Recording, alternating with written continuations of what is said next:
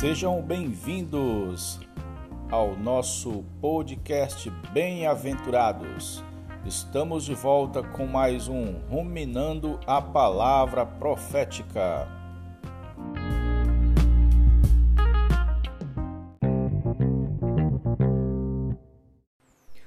Jesus é o Senhor, queridos bem-aventurados. Vamos falar hoje sobre os dois ais. A sexta trombeta e a sétima trombeta. Senhor Jesus. Aliás, perdão, os, os últimos dois ais são a sexta trombeta. No, cap, no episódio anterior, eu até falei errado. Os cada última trombeta não é um ai. A, quinta trombeta é um ai e os dois últimos ais são a sexta trombeta, certo? Também na sétima trombeta temos o, as sete taças. As sete taças da ira de Deus. Quando a sexta trombeta for tocada, ainda outras calamidades sobrenaturais ocorrerão por meio de quatro anjos que foram preparados para aquele momento. Um terço da humanidade morrerá. Apocalipse 9, do 13 ao 21, fala sobre isso.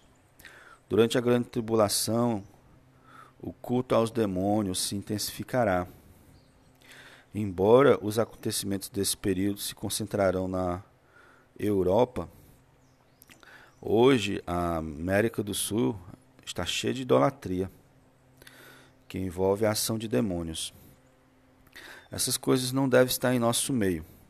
Entre os cristãos, embora não haja idolatria relacionada a imagens de escultura, existem superstições, crendices, como a de beber água de determinado lugar para ser abençoado.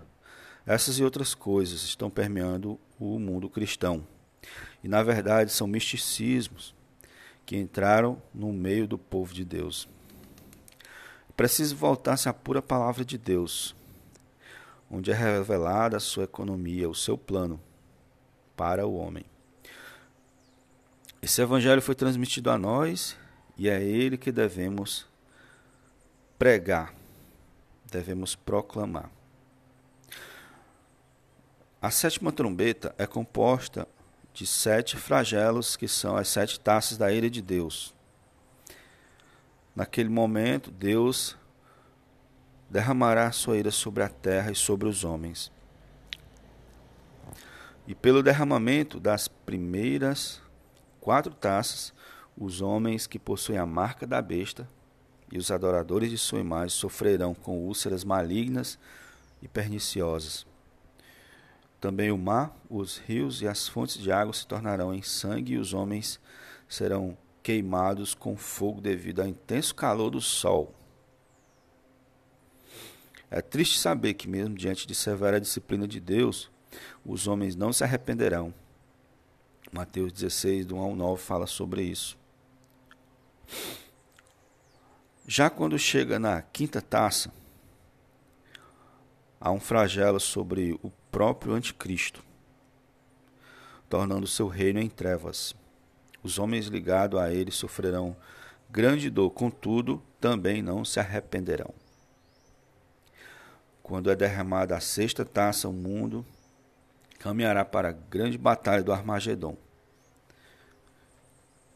Versículo 16 fala sobre isso capítulo 16.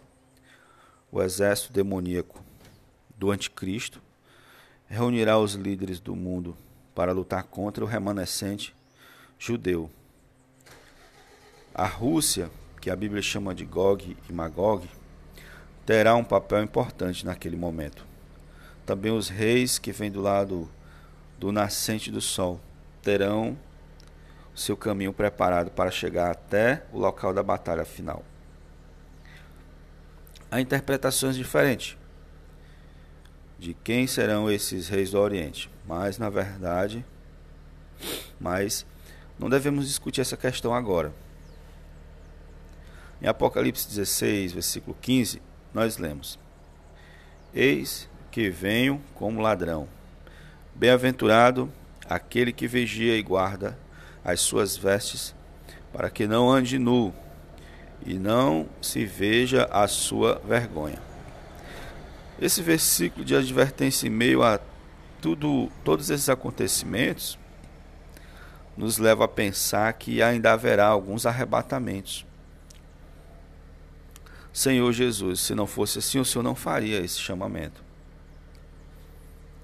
Quando todos os exércitos estiverem reunidos em Amagedon, o Senhor virá com os vencedores e matará a todos.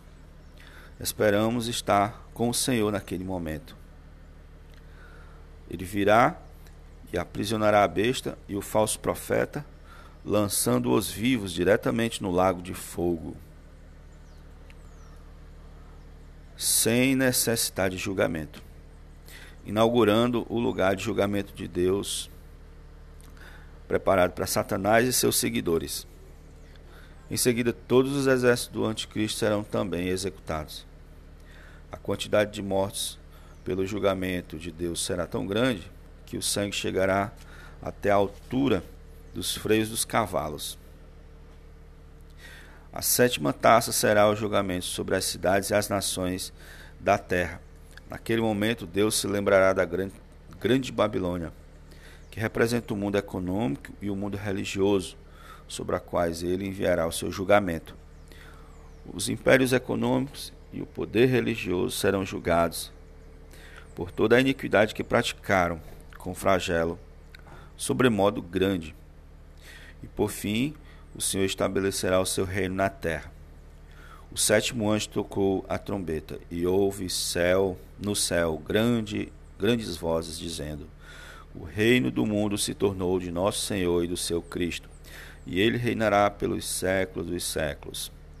Apocalipse 11:15 menciona isso.